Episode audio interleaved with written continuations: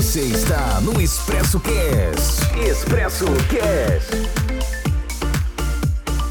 Salve, salve, nobres passageiros, partindo mais uma viagem do nosso ExpressoCast. Bom dia, boa tarde, boa noite, boa madrugada para todos os ouvintes que nos acompanham pelas plataformas de áudio streaming. Boa noite para quem está nos acompanhando ao vivo no Facebook e no YouTube do Jornal Expresso. Muito boa noite, Chico. Boa noite, Thiago. Bom dia, boa tarde, boa noite a todos que vão nos acompanhar pelas plataformas de áudio streaming muito obrigado a vocês também que nos acompanham ao vivo pelo Facebook, pelo YouTube. A gente sempre grava esse programa às segundas e exibimos nas plataformas de áudio sempre às terça ou quarta-feira, não é mesmo, Thiago? Depende da complexidade da edição, do né? Do assunto, da edição. Mas geralmente aí a, tá saindo, costuma sair as, as quartas-feiras, né? Geralmente quarta-feira é o limite aí para estar tá no ar. E vamos começar então mais uma viagem, mais uma edição aqui do nosso Expresso Cast. Hoje uma viagem pelo universo virtual, pela mente humana, né, Chico? Com uma, com uma certa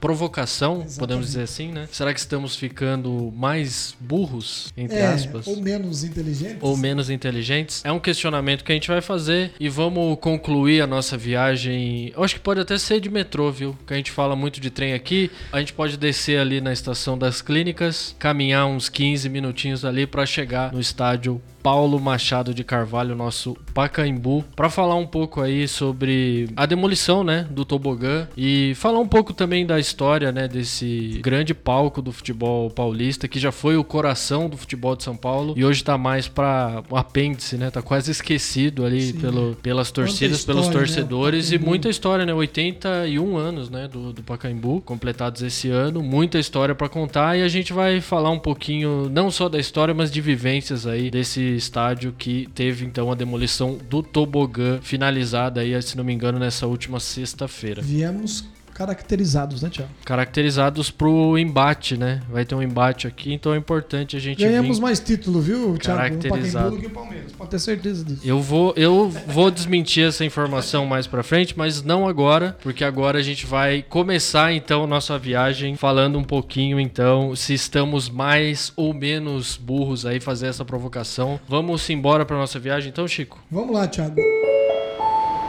Foi uma reportagem, na verdade, Thiago, que foi publicada na última edição da revista Veja, falando um pouco sobre essa regressão na inteligência. Né? Alguns é, países se dedicaram nos, nos, últimos anos a um estudo a respeito do QI, do quociente de inteligência é assim chamado essa fórmula de você medir a inteligência é, do ser humano. E alguns países como a Noruega, o Reino Unido, a Dinamarca, o Canadá, esses países, através de estudos específicos, com uma certa amostragem de jovens, é, inclusive nascidos a partir dos anos 2000, eles fizeram um estudo sobre uh, o quociente de inteligência, né? Que ele tem uma escala de 0 a 100. Até, inclusive, o pessoal que fala que isso acima de 100 já é superdotado, né?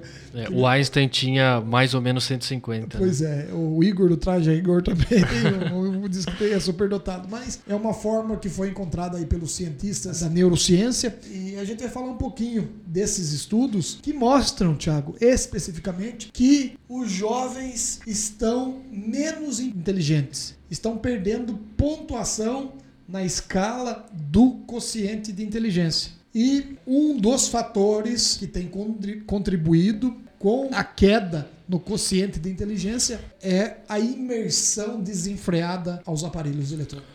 É um consumo muito maior da, das telas, né? A gente tem visto muito isso. Esses estudos e até a própria matéria, eu vi, eu vi essa matéria da Veja que você me mandou, li uma matéria da, da BBC também. É, as duas se baseiam muito na publicação do livro do Michel Desmourget no Sim. Brasil, que é a fábrica de cretinos digitais. Foi publicado recentemente. Acho que o nome já diz muito muito, né, sobre essa geração, né, que o Desmourget chama de nativos digitais, né? Sim. E E, tem que- muito a ver também com a polarização mundial na política. Tem, né? tem muita coisa, tem muita coisa Relacionada. relacionada, envolvida nesse processo, mas é importante a gente lembrar, desde que a gente tem esses estudos, realiza esses estudos, ao longo dos anos, o QI da geração seguinte era sempre superior à geração anterior, né? É, isso era conhecido como o efeito Flynn, né? Que é o, o psicólogo que fez essa pesquisa, desenvolveu essa pesquisa. E essa é agora, então, desde que iniciou esses estudos, a primeira vez, então, que o QI Dos tá- filhos. dos filhos está inferior ao dos pais e tem uma diversidade de, de caminhos que a gente pode seguir para tentar desenvolver essa, essa ideia, essa discussão, tentar entender um pouco melhor, é, não só como é que se desenvolve né, o, o QI, como é que se desenvolveu o QI da nossa geração, de gerações anteriores e como se vai se desenvolver então Daqui pra dessa frente, atual né? geração daqui para frente, né? As, é, eu até anotei aqui, né, a primeira é importante, né? Acho, acho legal a gente complementar essa, esse nosso bate-papo, né? Que a, a primeira citação com relação à nossa inteligência, com relação à nossa psique, né? Que foi chamado na época, a primeira referência quem fez é, foi através do poema Ilíade do século 8 É antes de verdade. Cristo, né? O famoso poema com 16 mil versos, né? Poema Ilíada, então a primeira referência a já a um estudo da inteligência e, e naquela época, Tiago, alguns versos remetiam para que uma força superior que vinha da inteligência. né? Então, apenas só para complementar a nossa discussão, achei interessante reforçar quanto a inteligência está presente na evolução da humanidade. Eu acho que são duas coisas que, que caminham, caminharam ao menos, a gente pode falar assim, de mãos dadas, né? Inteligência e evolução da, da humanidade, né? Sim. A gente não consegue dissociar as duas coisas, né? Foi a inteligência em si, ela é, ela é fundamental para que a gente se entenda, né, nesse processo de evolução, né, ao longo dos anos. Então, por isso mesmo que essa discussão é muito importante, né, nesse momento. Muito importante, muito complexa, né? Nós não somos neurocientistas, né, Tiago? Estamos aqui fazendo uma análise, né, um debate sobre esses estudos, sobre essa reportagem que nós vimos na revista Veja. Você trouxe outras fontes também, como a BBC de Londres. É o dia a dia, né? São assuntos que estão no nosso dia a dia, estão no dia a dia da sociedade, né? O aparelhinho eletrônico, não é mesmo? Pois é. É, hoje é, tem gente que não tem geladeira em casa, mas tem um smartphone. Mas a pergunta que se faz, Thiago, com todos esses estudos que estão sendo desenvolvidos pelos cientistas da área, a inteligência está começando a ficar estagnada nessas novas gerações voltadas aos aparelhos eletrônicos, à tecnologia? A minha sensação, é, até antes da matéria, era que sim, né? Eu fico meio entusiasmado quando a gente define um assunto, eu começo a ler um monte de coisa. Eu acho que quanto mais a gente consome sobre o tema para tentar entender um pouco mais, mais a gente consegue sentir e perceber reflexos muito evidentes e muito aparentes, né, na sociedade assim. Até no próprio Desmourget, né, que ele fala sobre o uso da- das telas, ele tá diretamente influenciado no menor QI. Tava lendo sobre alguns tópicos que ele que ele classifica, né, para falar sobre os motivos que levam à diminuição do QI, né, com o uso de telas. Eu vou até ler alguns deles aqui pra gente debater sobre isso. Lá. É, ele fala aqui sobre a diminuição das interações intrafamiliares, porque é muito importante para o desenvolvimento da linguagem, para o desenvolvimento emocional, né? Então, é- ter essa diminuição é um fator preponderante também. Tem a diminuição também de outras atividades que são enriquecedoras para o conhecimento, que é a leitura, a prática de atividades físicas enquanto criança, que também ajuda é, nesse desenvolvimento. Tem também uma diminuição, uma perda da qualidade de sono, que está diretamente relacionada com o uso excessivo das telas, ele chama, né, de uso excessivo, do consumo excessivo de internet, né? Tem a superestimulação da atenção, que vai gerar aí transtornos como TDAH, por exemplo, O que é muito comum, né, o déficit de atenção. A subestimulação intelectual, que é um, é um ponto que eu acho bem interessante também, porque impede o desenvolvimento do cérebro como um todo, né? Porque a gente está deixando de estimular o cérebro no máximo, né? Quando a gente acaba consumindo demais essas telas aí. E também um outro ponto importante é o sedentarismo excessivo também. Ele cita esse como alguns dos principais pontos atrelados ao excesso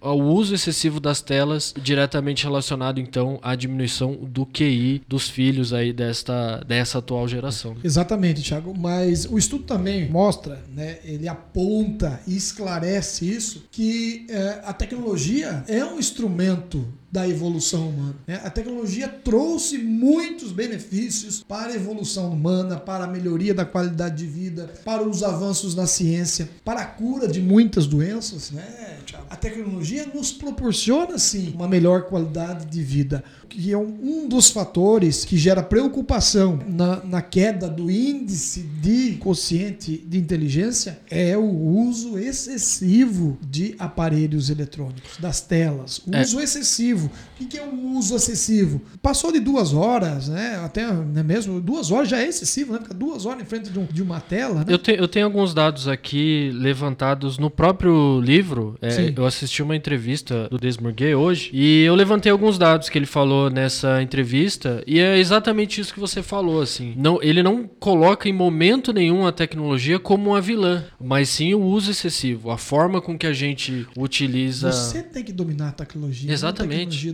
então essa discussão é, é importante, né, para a gente entender esse todo, né. E assim, quanto mais aqui fica evidente, quanto mais a gente consome, menos a gente desenvolve a nossa capacidade intelectual, né. Ele tem até um, um ponto que ele levanta que é importante né? E fala sobre o desenvolvimento do cérebro, que ele, ele se desenvolve a partir das nossas vivências, né? Sim. Como um todo. E o uso excessivo dessas telas, ele afeta a maturação anatômica e o funcionamento do, do cérebro, né? Questão de linguagem, questão de Até atenção. Para lembrar que nem todas as atividades, eles alimentam o cérebro com a mesma eficiência, né? Exatamente. Essas atividades como leitura, como Artes. a prática de atividade física, a arte. Ela desenvolve né, uma área do, do nosso sistema neurológico. Exatamente, é exatamente. Que as telas, né, como ele chama no livro, que as telas não conseguem desenvolver. Acaba atrofiando, né, Tiago? Mas é, tá é como se fosse isso, né? Atrofiando como se fosse a inteligência. E a gente observa isso no dia a dia das pessoas, das famílias. Né? Muitas vezes os pais compram lá um, um, tablet com joguinho, com interação e deixa o filho lá de 2, 3, 4, 5 anos brincando o dia inteiro com aquilo estamos trazendo esse assunto para orientar, porque o veículo de comunicação, a mídia, ela tem esse papel também na educação, na orientação. Então, é, é você deixar uma criança né, que está em fase de desenvolvimento de todo o seu complexo neurológico, Sim. social, emocional, e você deixar ela única e exclusivamente num aparelho eletrônico, não reclame lá na frente depois, né, Thiago? É, o, o Desmurger ele chama de plasticidade cerebral, né? Ele fala sobre o, a, a possibilidade de desenvolvimento do cérebro, e ele usou uma metáfora que eu achei muito bacana, que é da massa de modelar, porque a massa de modelar, quando você pega ela, ela é mais maleável. Então, quanto mais nova, mais fácil da gente desenvolver ela, né? Sim. Mais fácil da gente moldar ela e conforme o passar do tempo, mais difícil fica. Quer dizer, o nosso cérebro ele tem, ele vai continuar tendo sempre uma capacidade de se modelar, de se desenvolver, mas quanto mais jovem a gente é, mais fácil é de se moldar essa capacidade de desenvolvimento do nosso cérebro, é, elasticidade cerebral que ele chama aí. Então é interessante a gente ver que durante esse período em que a gente é mais jovem, né, quanto mais jovem a gente é, mais potencial de elasticidade do cérebro a gente tem e quanto mais a gente utiliza as telas e em detrimento de outras atividades que podem nos ajudar a desenvolver, com menos QI a gente fica, menos inteligente a gente fica. A gente pode dizer dessa forma e o, e o estudo é, é, é brilhante nesse sentido, assim, de abrir nossos olhos para o uso excessivo da tecnologia. É, e não só da, dos jovens, né, dos, né, dessa nova geração, da gente também, Thiago. Muitas vezes a gente, de forma, a gente não percebe, daqui a pouco tu passa uma hora, duas horas, a gente tá lá na frente do celular, vendo as redes sociais, vendo um videozinho no YouTube, vendo o Twitter e tal, então daqui a pouco passou duas horas. A gente também, né, que vem de uma outra geração, né, de uma outra formação é, social. Nós, na minha geração, por exemplo, não tinha todo esse acesso à tecnologia. Era uma televisãozinha lá que a gente assistia a Caverna do Dragão, assistia o Popeye, mas a gente não tinha é, todo esse bombardeio digital, né? Todas as atividades elas eram mais na vivência mesmo, na prática, né? Mesmo a nossa geração, que foi modelada de uma outra maneira, podemos dizer assim, a gente ainda consegue ser dominado pela tecnologia sem perceber. É. né? Eu acho que a gente, de certa forma, dá pra dizer que a gente tem impactos, a gente todo, todos sofremos impactos com o uso excessivo da internet, das tecnologias, enfim. Mas eu acho que a gente pode dizer que impactos mais reversíveis, de certa forma, por ter justamente moldado né, o, o cérebro, a forma de pensar, num outro momento. Né? Uma construção num outro momento. Então o cuidado que a gente fala é, nesse caso da nossa geração, gerações anteriores, precisam sim tomar esse cuidado, essa atenção é fundamental, mas o, o foco e onde a gente tem que demandar uma atenção maior são nas próximas gerações, porque elas estão tendo um consumo excessivo né, de, de tecnologia, dessas telas. Eu trouxe até alguns números da, da entrevista aqui que eu falei para você sobre a média do tempo em tela Qual é aqui. Então ele, ele coloca em média é 3 horas. estudo, estudo da Noruega, isso aí que você está citando? Certo. Ele estava falando sobre esses 730 dados. mil é, testes. Exatamente, exatamente. Então ele tá falando 3 horas por dia, crianças de até 2 anos, em média. 3 horas por dia. Para até 8 anos de idade, a média é de 5 horas por dia, né? É cerca de 5 horas por dia. Para até 18 anos, na adolescência, na verdade, para mais de 7 horas por dia Por em dia, média cara. na adolescência. Pra gente Impressionante. colocar em dados absolutos esses números, é como se antes dos 18 anos a gente tivesse passado 30 anos letivos em frente à tela ou o equivalente a 16 anos de trabalho em tempo integral na frente da tela. Então é pra gente entender o absurdo que significa esses números pro desenvolvimento então do jovem. A gente tá falando até 18 anos, você vai ter passado em frente à, à tela 30 anos letivos ou 16 anos de trabalho em tempo integral. É um absurdo do tempo da, da vida Exato. dedicado a uma tela, né? É, e como nós vivemos num mundo altamente competitivo, Thiago, eu faço aqui uma reflexão. Deixo aqui né, uma reflexão. Os jovens, para ganhar destaque, para ter um diferencial na sociedade, o jovem vai ter que mostrar que participa menos da vida digital. Aquele que tiver mais vivência prática, você vê como que muda muitas coisas, né? Há alguns anos, aquele que tinha mais afinidade com o mundo digital, que tinha, que dominava né, a tecnologia, era um diferencial para esse mundo altamente competitivo. E eu não tenho dúvida que isso vai mudar. Já tá mudando, né? Já está mudando. Já tá mudando. né? Esse estudo vem comprovar isso. Eu não tenho os números é, reais disso, mas a partir do momento que o jovem não deixar de consumir, né? Ele é, é, tiver uma horinha, duas horinhas de uso na tecnologia e ter mais vivência prática, ele terá destaque, um papel de destaque na sociedade e vai ter é, um diferencial aí por uma vaga de emprego, né?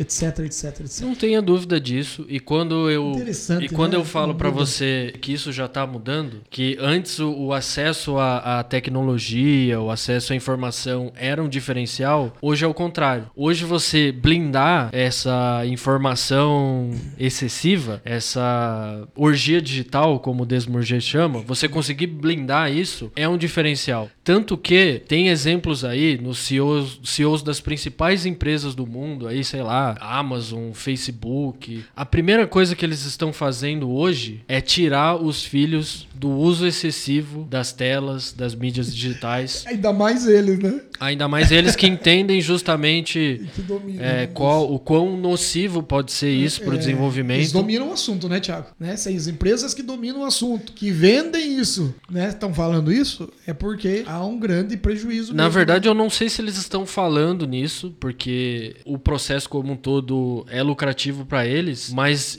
estão tirando os filhos desse caminho. Então é, um- é pelo menos um aceno importante pra gente ter um É, de entendimento bobo esse pessoal de... não tem nada, viu, Thiago? Ah, não tem absolutamente nada de bobo, né? Então, você, para ser um líder, para você liderar uma equipe, para você um um, papel de liderança, você tem que ter né, a habilidade do relacionamento com as pessoas. E o mundo digital não proporciona isso. Ainda não, a tecnologia não inventou né, uma máquina melhor que o relacionamento humano, que o Exatamente. contato direto. Ainda bem, né? Porque seria, seria muito chato né, a vida se não tivesse se dependesse única, exclusivamente da tecnologia e desse mundo virtual. Né? É, são exemplos que vêm acontecendo já no dia a dia que o estudo só veio para comprovar, né, Tiago? Mas é por isso também que a gente tem que a gente tem que levantar essa bola e trocar ideias sobre esse assunto, porque a gente fala, eu diria até com uma, uma clareza e uma tranquilidade que tem, a gente consegue sentir o impacto direto do consumo excessivo, né, das telas, como se falou, principalmente das diferenças entre as gerações em si, né? Mas é que pra gente é muito natural que a gente, consegue entender que as relações humanas, elas são um diferencial importante. Mas quem viveu e cresceu numa geração de valores diferentes, talvez não pense da mesma forma. E é isso que esse ponto que a gente precisa se atentar. Como é que essa geração, essas novas gerações vão pensar o contato, as relações daqui para frente. Daqui para frente, sendo que muita coisa é motivado pelo consumo, pela forma de consumo, né? É, o estilo de vida está sendo moldado e desenvolvido a partir daquilo que a gente consome. Exatamente. Então, assim, tem um risco muito grande aí nesse caminho e é fundamental que, que a gente se atente em como. Que a gente traga esse assunto. Exatamente. Né, para o debate público. A gente está virando pessoas panqueca. A gente sabe de tudo, a gente tem uma, uma quantidade de informações enormes, mas com muito pouca profundidade. E não é só o QI, não é só a capacidade lógico-matemática que vem se perdendo. É o aumento da indiferença ao outro, é a dificuldade de empatia, de compaixão. O que hoje se sabe é que tão importante quanto o QI são as competências socioemocionais. A criatividade, a empatia, a resolução lógica de problemas, o pensamento sequencial, a percepção sistêmica das coisas. A gente vê também, a gente não pode tampar o sol com a peneira aqui, viu, Tiago? Eu já vi muitos casais achando a coisa mais linda do mundo a criancinha lá com o aparelho eletrônico. Nossa, ele é super inteligente, ele é super dotado, ele já tem domínio total do aparelho eletrônico. E o estudo, Thiago, feito por cientistas da área da neurociência, ele fala exatamente o contrário. Que crianças de 0 a 5 anos têm um déficit no QI, no desenvolvimento do consciente de inteligência e principalmente, Thiago, interfere no humor da criança. Exatamente, exatamente. Na alegria. Esse é o ponto. No bem bem-estar. No humor é alegria, bem-estar. Interfere diretamente nos hormônios da felicidade. Olha só a irresponsabilidade, né, Tiago? De você colocar uma criança de 0 a 5 anos com duas, três, quatro, cinco horas em contato com um aparelho eletrônico. Esse ponto é importante porque o estudo fala justamente isso, né? O que a gente imagina que seja um desenvolvimento intelectual, porque consegue utilizar os aplicativos e consegue, na verdade é o oposto está limitando a, a, a, capacidade, não a capacidade intelectual em si, mas está limitando uma capacidade de desenvolvimento à utilização de aplicativos, né? Pode até melhorar alguma coisa ou outra, né? Mas está interferindo na questão emocional é, da criança. E né? precisa estar tá atrelado a outros pontos, né? O, a tecnologia é importante se utilizada da forma correta, né? Sim. Seguindo diretrizes, né? Seguindo uma série de, de elementos importantes, porque simplesmente não dá para se usar de qualquer forma, né? E é, é importante que a gente entenda isso. Até porque a gente vê. Hoje eu consigo ver muito isso e eu já brinquei muito com esse assunto com meus amigos, que eu falava antes que a gente precisava ter uma, uma carteira de habilitação para usar a internet. Porque muita gente não sabe usar a internet. Mas não de, de não saber no sentido de, ai, ah, não consigo conectar isso, não consigo conectar aquilo. Mas entender como é que a internet e a tecnologia pode ser benéfica, né, para nossa Sim. vida. Então, assim, muitas vezes a gente usa de uma forma que a gente imagina que seja benéfica, mas na verdade está trazendo uma série de prejuízos para nossa. Até para nossa personalidade, como você falou, né? Cria uma dependência, mas na forma de consumo, quando eu falei, né? A gente cria uma, uma dependência da vida dentro das redes sociais também, né? Exatamente. E eu quero até aqui citar um, um exemplo que eu vivi na pandemia, viu, Thiago? Porque na pandemia eu fui obrigado a usar o delivery. Né? Eu quase não pedia. É porque o, o, o fato de eu consumir uma pizza, um lanche, uma refeição num estabelecimento do gênero é um pretexto apenas. Porque muitas vezes eu reunia meus amigos lá, meus amigos do Senadinho, né? meus amigos da terceira idade, a gente sempre se reunia num sábado num restaurante. É, pra, o almoço era um pretexto, a refeição era um pretexto. E sim a convivência, né? o bate-papo, o, diálogo, a troca de experiência, agregando valor ao seu conhecimento, à sua retórica, tudo isso. E, e, e na pandemia, né, eu fui obrigado a utilizar o delivery, mas é, é, é essa experiência que eu tive com o delivery, é, minha, minha ansiedade está no, no topo porque, como diz, o, o, alimento, a refeição é um produto, né? Ele é um pretexto para a gente manter o contato com as pessoas, manter o, o relacionamento com amigos, familiares, né? Eu penso dessa forma. Que é fundamental, né? Que é fundamental. Hoje é uma enxurrada de delivery, né? É, hoje, na verdade, a que gente... fomenta um setor econômico importante, né? Eu tenho, eu tenho um dados sobre isso também. Tem entregador, enfim, né? Não sou contra de forma alguma, mas você precisa ter um equilíbrio, né, Tiago? Para tudo nessa pra vida, tudo. né? Nada pode ser exagerado. É, eu acho que o ponto é que você fala que a refeição era um pretexto para que houvesse o um encontro, né? O que a gente consegue sentir muito hoje em dia é que a internet é um pretexto para não pro desencontro. Ele acaba sendo o contrário, né? Ele acaba substituindo, né, a, a relação, né? Eu até anotei uma frase que eu achei interessante aqui, que diz que as tecnologias entram na vida das pessoas quando as relações humanas não ocupam o devido lugar. Então essa frase eu, eu considerei. O problema é o ser humano. É, eu considerei muito importante porque as tecnologias elas, elas vão tomar esse espaço e esse caminho quando o ser humano não ocupar esse espaço. Então é, é fundamental a gente se atentar e por isso a gente fala e falou aqui do desenvolvimento das crianças, dos jovens, dos, dos menores, porque eles não podem criar esse tipo de dependência porque vai ser um processo quase que irreversível, né? Nesse caminho, né? Até eu vi uma informação da própria Organização Mundial da Saúde, né? Tava falando um pouco dessa questão das, das janelas de expansão sináptica do, do cérebro. E a recomendação é que para até dois anos de idade, as crianças não tenham nenhum contato com as telas. Porque, segundo os estudos, isso interfere sim no desenvolvimento. Então é uma coisa que é uma informação que eu não sabia, que eu acredito que muita gente não saiba, mas que é importante a gente disseminar, né? Eu, quando criança, viu, Thiago?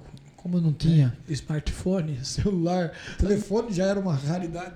Muita galinha de pinto correu atrás de mim, viu, Thiago? É, o que é galinha de pinto? Não é só as galinhas mães, né? Que tem um monte de pintinho lá. Eu ia pegar um pintinho, a galinha voava em cima de mim. Quantas vezes já avançaram em mim? E unha afiada as galinhas têm, viu, Tiago? Quando estão é. mexendo com, com, com, os pintinhos. Mas é, são vivências práticas, né? Que é importante para sua evolução social, para sua evolução Sim. emocional. Aí tem tudo um estudo é mais profundo. Você falou em evolução, né, no, nessa questão intelectual, mas a emocional também. Emocional, a emocional está muito, emocional, muito né? relacionada. Então, as duas coisas. Sim, até para você aprender, você tem que estar em um estado emocional equilibrado. Sim. Senão você fica pensando outra coisa, não vai conseguir aprender, não vai conseguir Sim. armazenar o conhecimento, a informação. Então, você tem que ter um equilíbrio emocional para você poder aprender, para você poder evoluir como pessoa, né?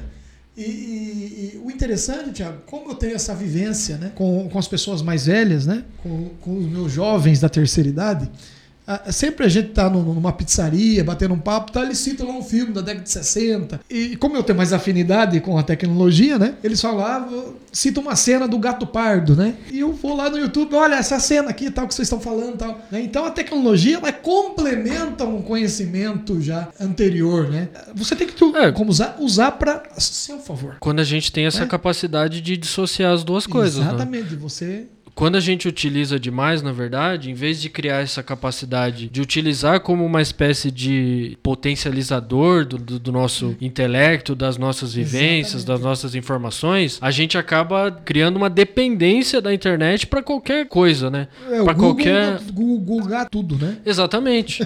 e quando a gente, eu até vi o um Google estudo. tem que estar tá aqui, né, Thiago? Eu até vi um estudo que estava falando sobre isso. Separaram dois grupos diferentes para fazer uma pesquisa, é uma pesquisa pesquisa sobre a Revolução Francesa. Metade desse grupo faria uma pesquisa e fez uma pesquisa em enciclopédias sobre a Revolução Francesa e a outra metade podia usar a internet para fazer a, a, pesquisa. O resultado, um mês depois, é que as pessoas que fizeram a pesquisa na internet, elas lembram, por exemplo, o site que elas acessaram. Ah, procurei em tal lugar, encontrei a informação em tal lugar. Mas elas não se recordam plenamente da informação. Agora, as pessoas que pesquisaram na enciclopédia, na Barça. elas Eu estudei muito na Barça. elas demonstraram uma capacidade muito maior de reter a informação. Porque você trabalha em diferentes processos, né? Sim. Do teu cérebro, teu cérebro trabalha, né? A gente faz diferentes coisas, né? Quando a gente faz essa anotação, é, a gente lê, precisa pesquisar, Viu? Precisa encontrar. Eu, eu aprendi muito na Barça, Thiago? Porque meus pais não tinham condição de comprar, né? A Barça, né? Que era a enciclopédia da, da época, né? Muito famosa, né? Tinha até o- cada cidade tinha um vendedor da Barça. É, ia nas escolas. Ia nas né? escolas, vendia e tal. E eu ia na biblioteca municipal pesquisar. Para você pesquisar, você levava um caderninho. Você tinha que anotar. E era livro atrás de livro. Você perdia, ó, perdia, não, ganhava horas e horas e horas por uma simples pesquisa que hoje é feita atrás, através da internet. É exatamente esse Mas ponto, o né? seu cérebro não consegue acumular. Porque o nosso o cérebro está preparado para gastar o mínimo de energia possível, né? Sim. Então, assim, se a gente elimina essas etapas, a gente elimina também o processo de gerar o conhecimento e de reter essa informação. Se a gente tem essa informação de forma muito fácil, tem estudos também que mostram que, que a gente elimina, entre aspas, essa informação de uma forma muito fácil também dentro da nossa cabeça, né? Então, diz muito sobre essa questão de você reter uma informação. Eu li sobre aquilo, eu escrevi sobre aquilo. E eu falei sobre aquilo, estamos fazendo isso. É, a, processo. tua, a tua forma, a tua capacidade de reter essa informação é muito maior do que quem leu de uma forma simples, chegou. Falando assim de uma forma mais chula, é como se o nosso cérebro entendesse que aquelas informações em que a gente utiliza menos energia para adquiri-las, elas sejam mais descartáveis, né? Então assim, ah, eu, eu aprendi, entre aspas, aquilo de uma forma muito fácil, o nosso cérebro também descarta aquilo de uma forma muito fácil, né? Que são justamente essas informações que a gente tem na internet, essas informações que a gente obtém só na manchete de uma notícia, É, por não, exemplo. muito- Hoje em é, dia, né? Se torna, né? Especialista em muita coisa. Então, esse processo nosso aqui, nós utilizamos a internet, nós lemos a revista Veja em PDF, né, Thiago? Achamos interessante uma reportagem da revista Veja, nós lemos a reportagem, praticamos o ato da leitura, fizemos anotações. É, eu tô cheio de papel. né? Eu tô aqui, ó, meu caderninho tá cheio de anotação aqui. E agora estamos falando sobre o assunto, debatendo. Esse é o processo é, de aprendizagem E mais de- eficiente. E digo mais, depois a gente vai escutar ainda. Vamos escutar, eu vou escutar escutar. correndo. Eu vou escutar também. E a pergunta que eu faço é: existe alguma diferença da caverna de Platão para o que nós estamos vendo hoje? Quando os nossos jovens, quando os nossos filhos ficam em contato o tempo todo com as telas, as telas se tornam o melhor retrato e a melhor descrição da natureza.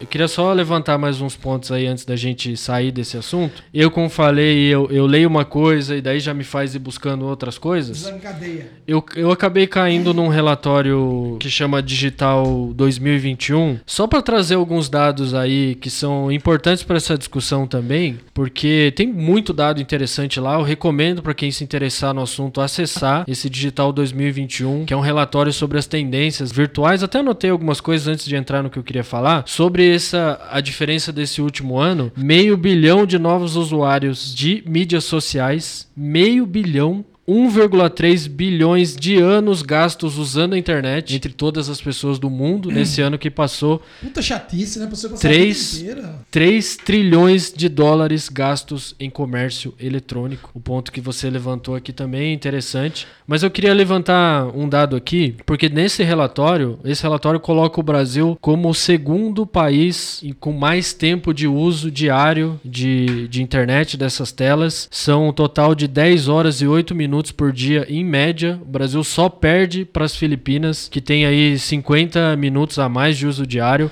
Para a gente ter uma ideia, a média do mundo é de 6 horas e 52 minutos. Então a gente está muito acima. E para traçar aí um paralelo, mostrar mais ou menos, os Estados Unidos está em 21 nessa lista, com cerca de 7 horas. E países que estão lá para baixo, que a gente pode considerar primeiras posições nesse ranking, China, Dinamarca e o último deles, o mais interessante, é o Japão. O Japão que tem aí cerca de 4 horas e 30 minutos de uso de internet diária em média.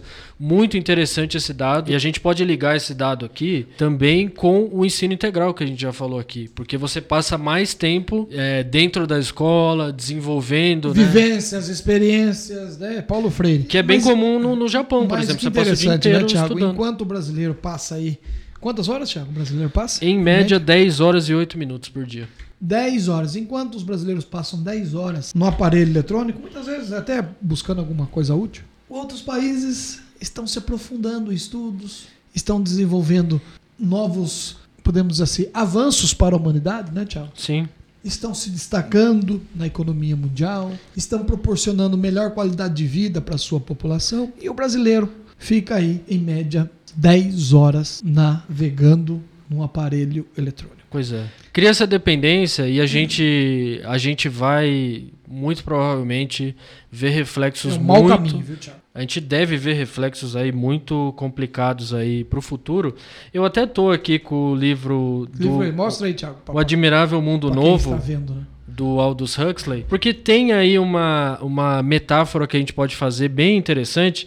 Esse livro aqui é da década de 30, se não me engano, 32, absolutamente visionário. É, recomendo a leitura, inclusive, para quem não leu, é um livro bem, bem interessante para falar sobre futuro distópico, né? Que, aliás, é, são obras bem comuns e, e famosas, é 1984, é Fahrenheit 451, Laranja Mecânica, tem bastante aí leitura sobre futuro distópico. Mas eu acho que justamente esse ponto, né? A gente falar sobre os alfas e os gamas dessa história aqui do Aldous Huxley, a gente pode classificar os alfas como essas pessoas que serão preservadas desse consumo excessivo, né? Dessa dependência da internet, que são as pessoas que terão aí, a gente pode dizer, todas as ferramentas para pensar e refletir sobre o mundo, são as pessoas que devem liderar as próximas gerações. E os gamas aí, que são as pessoas que serão muito dependentes dessa tecnologia, tanto para pensar quanto para sentir. A gente falou muito do emocional. Então o brasileiro vai ser liderado, é isso, Tiago? A gente pode pensar dessa forma, né? Porque são as pessoas que provavelmente Continuar não terão as ferramentas cognitivas para compreender o mundo, né? Vão ser culturalmente limitadas, né? A gente pode desenvolver esse pensamento melhor sobre esse livro, porque a gente está meio apertado de tempo, mas é uma leitura e uma reflexão bem interessante para a gente falar sobre esse processo como um todo aí, essa viagem que é é pesada, é densa, mas é, é muito necessária, né? Essa viagem para dentro da nossa consciência, né, Chico? É uma viagem bastante complexa, mas eu gostaria de finalizar com uma frase de Charles Darwin, Manda bala. né?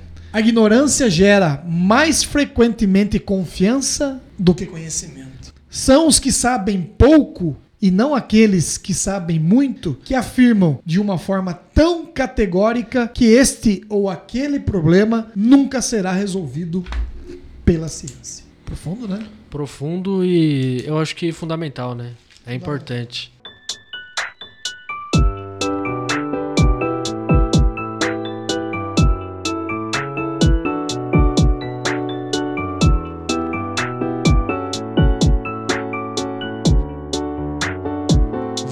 Vamos pegar o metrô, Vamos, Praça Charles Miller. descer ali na estação da clí- clínicas. E descer ali pra. Praça Charles Miller, como você falou. Quem tá vendo então ao vivo pelo Facebook, pelo YouTube, tá acompanhando aí o nosso a fachada clássica, belíssima fachada do Estádio Municipal Paulo Machado de Carvalho, o Pacaembu. E por que que a gente tá trazendo esse assunto aqui? O Pacaembu, que já tem 81 anos, né, completou acho, 27 de abril desse ano, 81 anos de história, de uma história riquíssima, tá passando por uma um processo de reforma, né? Na verdade, de a gente pode falar de reestruturação como um todo, né? E teve então nessa última sexta-feira Que é um estádio público. Teve essa última, tá sob concessão agora, né, da Alegra Pacaembu, né, para os próximos 35 anos, se não me engano. E teve então a demolição do tobogã, né, o clássico histórico tobogã do Pacaembu. Foi demolido então, finalizada a demolição nessa última sexta-feira, o que marca aí um processo importante não só Que era pro uma peça característica do é, não só pro, pro futebol de São Paulo, mas para a história da cidade de São Paulo também, sim. né, Chico? É, com certeza. E é, sou suspeito em falar, né, Thiago, porque tive muitas alegrias, poucas tristezas no Pacaembu. Desde a chegada no Pacaembu, você reunia a torcida lá na frente da Praça Charles Miller, na Praça Charles Miller, né? Tinha todo né, um, um ritual de entrada, né? De, antes do jogo, que era muito bacana. Você já entrava no clima, né? Inclusive, a, pra- a Praça. Charles Miller é um dos melhores lugares para essa integração, né? em Nossa, estádios do país. Quando né? chegava lá já tava, né, todas as torcidas organizadas, né? Cada um, né, um bloquinho ali, outro ali, né? Lógico, sempre todos se respeitando, mas era, né, um clima muito bacana que já ingressava você para esse mundo maravilhoso e apaixonante do, do futebol, né? Até mesmo as filas, enfrentar aquelas filas da bilheteria do Pacaembu lá, até as filas, pra você ficar na fila era gostoso, né? Porque tinha todo um clima do pré-jogo, né? Mas, haha, uhu, Pacaembu é nosso, Thiago. Há controvérsias, né? Eu acho que, como diz a, a, a frase que ficou famosa ao longo dos, da última década, principalmente das últimas décadas, o seu, o meu, o nosso Pacaembu. Machado de Carvalho, o seu, o meu, o nosso Pacaembu. Como diz o locutor do estádio, quem já esteve presente em jogos no Pacaembu provavelmente já escutou essa frase que era dita antes do, do Sim, início sim. Da, da maioria dos jogos. Eu acho que é um, é um tesouro no, no coração de São Paulo, né? Representa muito do bairro do, do Pacaembu, né? Representa muito da história do, do futebol de São Paulo, da história de São Paulo, da história da arquitetura de São ela Paulo, se- ela do se- se desenvolvimento da né? cidade. Eu É, acho que tudo se confunde com o Pacaembu, esse que já foi, a gente pode considerar, como eu falei aqui no início do programa, já foi o coração do futebol Ele é mais velho, inclusive, que o paulista, Maracanã, né? Paulista e paulistano, e que hoje é praticamente um apêndice, né, do futebol de São Paulo. É muito Triste. triste a gente pensar nisso, porque eu, eu acho... deixou para poder público, é isso, afinal é isso mesmo, viu, Thiago? É, exatamente. né? E, infelizmente, né? Por isso que eu sempre eu ressalto a importância de se ter grandes instituições. Não depender muito do poder público.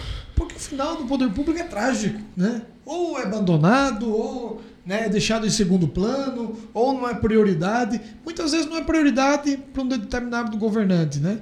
Mas o Pacaembu é um palco da história do futebol, né? Essa história da, da cidade de São Paulo, né? Ele evoluiu com o futebol paulista. O futebol paulista ele é dominante no país, né?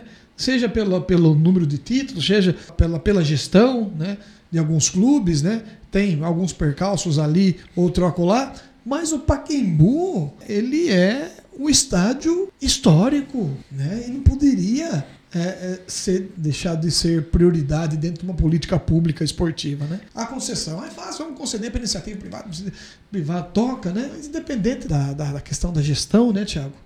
É a alma, né? De São Paulo. Nós estamos falando da alma de São Paulo, é mesmo? Almas. É, eu, eu costumo falar muito sobre essa questão de coração mesmo da- do, do futebol, da cidade de São Paulo. Primeiro pela localização, né? É talvez. Eu tava até discutindo. Sim, eu é tava muito bem localizado. Eu tava até discutindo sobre isso outro dia.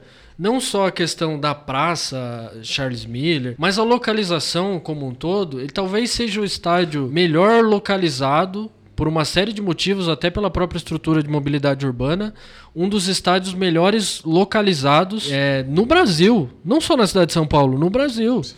É de fácil acesso, é um local tranquilo. É gritante a diferença, Thiago, de você, me desculpe, os São Paulinos, de você assistir um jogo no Pacaembu e no Morumbi. É, É, eu- gritante a diferença. Eu já assisti jogo nos dois também, realmente. Me te- corrija se eu estiver errado. É, não, não. É? Eu não conheço, eu não conheço a, a nova arena, arena do Corinthians, Neoquímica Arena.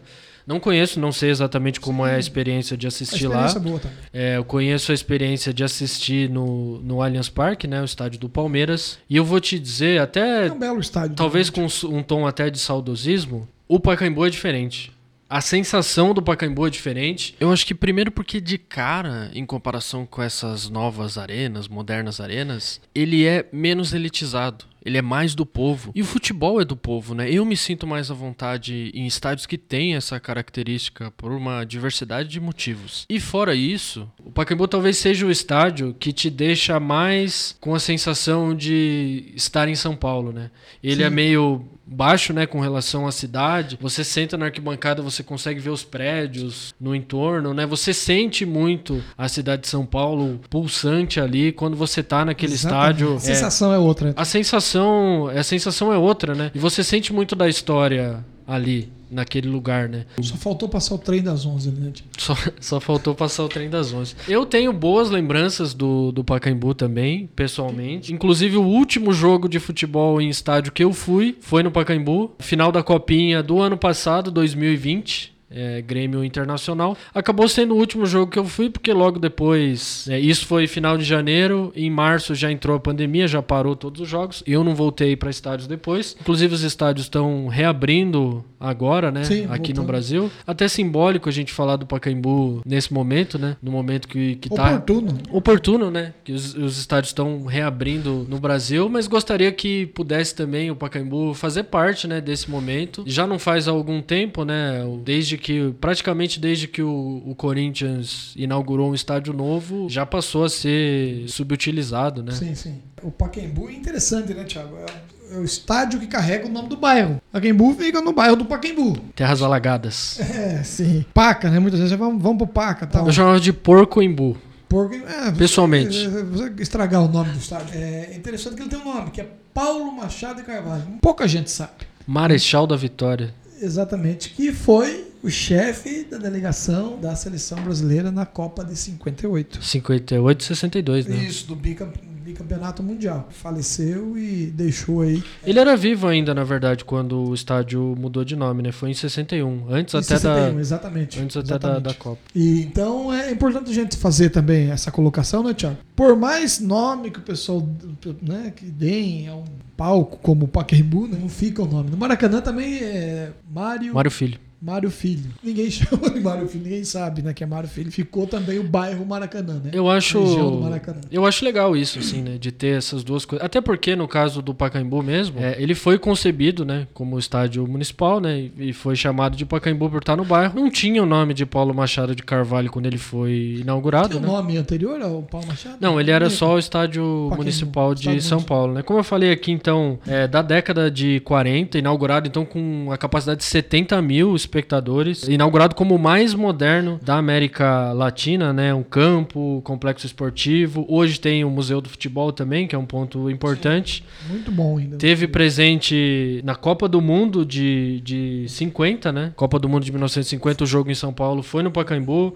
Foi estádio também de abertura, de encerramento dos Jogos Pan-Americanos de 63, na cidade de São Paulo, né? E é tombado pelo Condefat desde 1998, principalmente por conta aí da, da fachada em Art Deco, que era muito comum, né? em Muito São lindo, Paulo lindo, nessa época. lindo. Inclusive, bem comum em várias casas do bairro, preservadas até hoje. O bairro do Pacaembu, aliás, que foi residência de vários intelectuais do, do Brasil aí. Um deles, inclusive, muito importante para a própria construção do Pacaembu, né? Que é o Mário de Andrade. Sim. Aliás, minto, né? O Mário de Andrade, na verdade, não morou no Pacaembu, ele morava na Barra Funda, aliás, até meio próximo dali, mas era um frequentador assíduo do bairro, né? Principalmente ali da Casa Modernista, na rua Itápolis, próxima, inclusive, do estádio do Pacaembu. Frequentou muito aquele lugar ali, o, não só o Mário de Andrade, Lazar Segal, Tarsila do Amaral, enfim, esse imóvel que é muito importante também para a história artística do Brasil, né? Do, do arquiteto Gregory Warszawicz. Mas o Mário foi, sim, muito importante para a construção do Pacaembu. A história...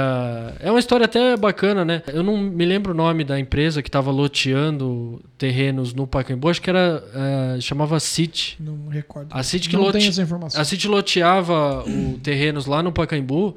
Ela doou para a prefeitura uma área para construção de um estádio. E esse documento ficou engavetado por um, um bom tempo, né? Isso é do início do, do século passado, né? 1908, 1910. Já ali na década de, de 30 é que Descobriram. que, entre aspas, descobriram, né? O secretário de Cultura, então, da cidade de São Paulo, Mário de Andrade, vasculhando, então, as gavetas, ele encontrou esse Os documento. arquivos, os ele anais. encontrou esse documento de doação da, da área, Olha né? só, eu não sabia disso, Thiago. Pois é, ele encontrou esse documento de, de doação da área, né? Conversou então com o prefeito na época, que era o Fábio Prado, eu até anotei aqui, a companhia se chama City mesmo. E aí então que se iniciou a construção do Pacaembu em Eu já gostava do 1936. Pa- Pacaembu. Agora, com o dedo poético do Mário de Andrade, você se apaixona ainda mais. Na verdade, tem o dedo de muita gente aí nesse bolo, né? Tem do Getúlio Vargas É, também. mas você une aí o, o futebol com a literatura, né? Uma coisa fantástica. Esse é o futebol arte, né? Futebol arte. A, a companhia City, na época, loteando o bairro do Pacaembu, doou uma área para a cidade para a construção de um estádio. Um belo dia, numa arrumação do seu escritório, o Mário de Andrade descobre uma pasta que continha essa documentação de doação. E a partir daí começa a construção do estádio. Tem muita coisa legal ali no bairro. Tem muita. Tem casa do Vila Nova Artigas, por exemplo, que é um dos principais arquitetos da história do Brasil. Inclusive ele que projetou o Morumbi anos depois. É, tem a residência lá do Sérgio Buarque de Holanda, que é um- Exatamente. uma outra figura. Pai do Chico Buarque de Holanda. Exatamente, uma outra figura muito importante, né, do, da, pra história Para a do, história. É um do Brasil como um todo. historiador, um acadêmico. Aurélio Buarque de Holanda também, né? Do Sim, dicionário Aurélio, né? Aurélio. É, esse é, o Pacaembu ficou conhecido como o bairro dos intelectuais brasileiros. Não só paulistas, não, né? Era a referência da intelectualidade brasileira. Exatamente, importantíssimo na. Década de 50, 60. Mas antes também, né? Na Semana 40. de Arte Moderna 22 Sim, também, 22. Pacaembu teve Foi, uma foi, representatividade bem importante, né? É, o pra Mário de. Andrade, inclusive, né? O Oswald de Andrade mistura a, a, o a erudição, a informação do que ele vê no exterior com um jeito brasileiro, né? Mário de Andrade, mais comedido, mais um grande intelectual. Tarsila do Amaral, a mulher que pintaria Abapuru, não é? Anitta Malfatti, primeira pintora que traz as informações da modernidade europeia. E eles passeavam pela, pelo Pacaembu porque vários deles moravam ao próximo, Passar aqui, traçar um paralelo rapidinho, então, né? Teve a consolidação do futebol, um apoio nacional do Getúlio Vargas depois da Constituição de 34, né? Que era a ideia justamente de, da construção de uma nação forte a partir dos esportes também, né? Mostrar esse desenvolvimento aí do Brasil. Com a instauração do regime do Estado Novo também, teve algumas mudanças na construção do, do Pacaembu, né? Principalmente para mudar a questão de coluna, de fachada. Foi muito inspirada no Estádio Olímpico de Berlim, né? Foi inaugurado então em 1940, né, com a presença do Getúlio Vargas e do Ademar de Barros. Getúlio Vargas que foi muito vaiado. Aquela gol de bicicleta do Leônidas assim foi no Pacaembu? Foi no Pacaembu também. Gastou, não? O Getúlio foi muito vaiado justamente por causa do, da revolução que a gente falou aqui, Sim. né? Não era figura benquista no, no estado de São Paulo, é, né? deixou muito a desejar, né? Inclusive, muitos investimentos não vieram por ser São Paulo. Exatamente.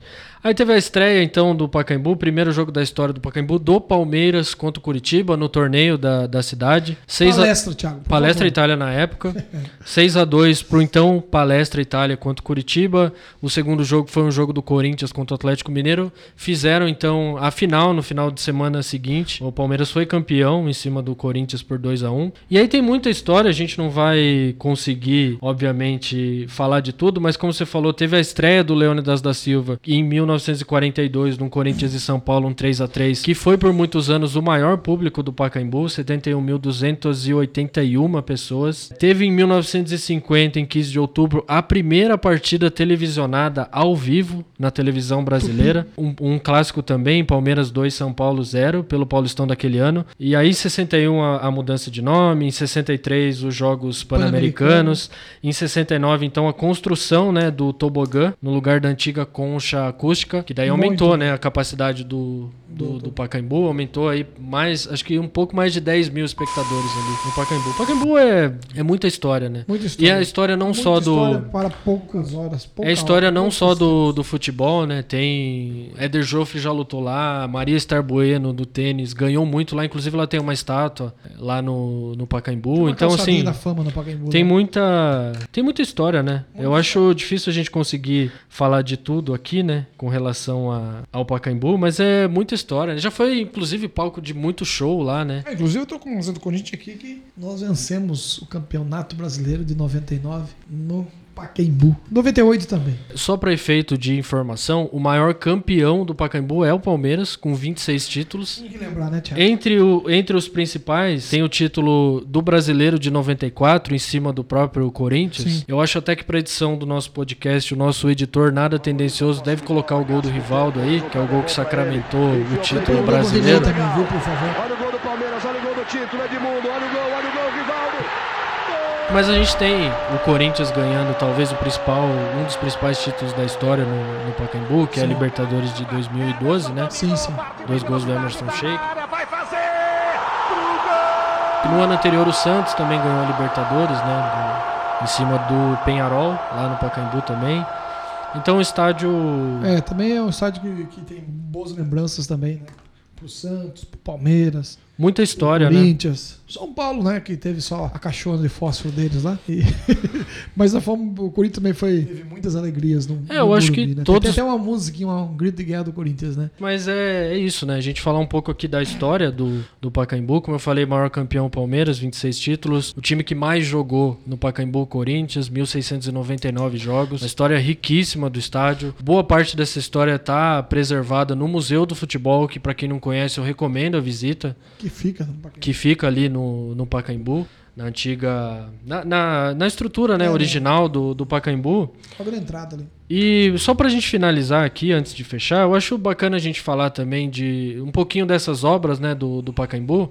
Eu tomei cuidado de dar uma olhada no detalhamento da, da obra. E se me permitir, eu vou ler aqui umas É. partes só pra, Como vai ficar, tio? só pra gente falar aqui. Quem ficou com essa concessão, então, é a Alegra Pacaembu pelos próximos 35 anos, prometendo elevar o nível de conforto e segurança em todo o complexo, transformando o equipamento todo né, no maior e melhor centro de convivência, esporte, cultura e lazer da cidade. O Clube Poliesportivo também vai ser totalmente recuperado, né, restaurado, recuperando a arquitetura original aí da década de 40. E no lugar do tobogã que a gente falou aqui, vai ser construído um edifício multifuncional. O projeto prevê um grande centro de convenções e eventos junto ao novo estacionamento também. No térreo vai ter uma esplanada ao ar livre com vista programado e um bulevar que vai transformar o atual estacionamento em um espaço vivo, uma praça interna de convivência com uma ampla oferta de alimentação e serviços que estarão presentes também na cobertura do novo edifício, onde vai ter outras áreas públicas aí, restaurantes e um café conectando as ruas Desembargador Paulo Passalacqua e Itápolis. Já as arquibancadas laterais também serão inteiramente reformadas para que possa ser criada novas áreas internas, né, como essas ocupadas pelo Museu do Futebol. Sobre as arquibancadas terão novas infraestruturas aí para atender o estádio, novos banheiros, lanchonetes, além de espaço para outras programações como arena e esportes, já pensando aí na modernidade também, né? Estão previstas ainda a reformulação das áreas de imprensa, a criação de 25 novos camarotes e a implantação do desenho universal para ampla acessibilidade aos espaços do Pacaembu, o que também é essencial, e a fachada histórica do estádio arquibancada norte serão totalmente restaurados, como a gente falou, preservando aí todas as características originais. O clube poliesportivo também vai passar por um minucioso trabalho de restauro e recuperação das infraestruturas, o ginásio poliesportivo, a quadra de tênis, tudo será recuperado, né, e as áreas internas serão completamente restauradas. A piscina vai permanecer com acesso livre e gratuito para os paulistanos, que é importante também, e vai contar aí com lanchonete, banheiros, vestiários renovados e arquibancada restaurada também. Já a quadra de tênis externa vai receber uma nova abertura para esse bulevar, local onde hoje funciona o estacionamento e dará espaço a uma futura praça de convivência. E o projeto paisagístico promete respeitar os maciços arbóreos presentes ali na região do Pacaembu, de espécies nativas e exóticas como jacarandá, mangueira, pitangueira, figueira, abacateiro, pau-ferro, entre outras aí espalhadas por todo esse complexo do Pacaembu.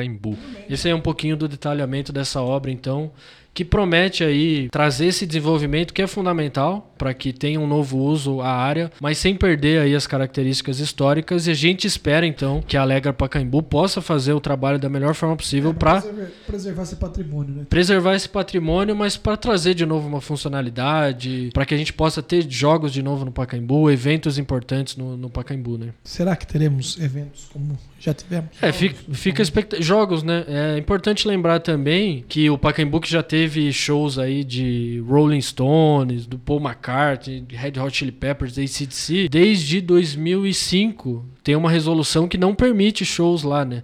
Não permite atividades que não sejam esportivas Exatamente. Por conta de, um- de uma liminar aí, de um pedido de moradores do bairro, né? Então é importante que a gente diga isso, porque poderia ser um espaço importante para outros tipos de evento também. Desde 2005, Até pra 2006, ter, não tenho não, certeza. Uma sustentabilidade econômica. Né? Tem essa proibição judicial, então, Chico. Como não moramos lá, Thiago, deixamos apenas aqui a nossa torcida para que o Pacaembu permaneça vivo e contribuindo toda a história do esporte, toda a história da cidade de São Paulo. Como tá nos nossos corações, né? Bastante vivo, bastante pulsante e que ele continue sendo, né, importante e relevante, como foi para o esporte, para diversas outras atividades, como foi também na pandemia, né? O nosso querido Pacaembu virou hospital de campanha, ajudou a salvar muita vida. Então, nosso muito obrigado primeiro, claro, aos profissionais de saúde também, né? E a essa nossa belíssima peça aí, então de história, de arquitetura, de patrimônio cultural, esportivo da cidade de São Paulo, do estado de São Paulo, do Brasil. Paulo Machado de Carvalho, então, estádio municipal do Pacaembu. Thiago, chegamos ao fim de mais um Expresso Cast. Muito obrigado né, pelas informações que você trouxe aí eh, do Pacaembu. Ressalto que fiquei muito feliz de saber que teve dedo do Mário de Andrade Né? Eu gosto muito do Mário de Andrade e fiquei muito feliz com essa informação. Não sabia é, dessa informação. Muito obrigado vocês que nos acompanharam ao vivo pelo Facebook, pelo YouTube e um abraço a todos vocês também que nos ouvem pelas plataformas de áudio streaming. Agradecer então essa audiência qualificada que mesmo com problemas sempre nos acompanha ao vivo pelo Facebook, pelo YouTube, pelas plataformas de áudio streaming.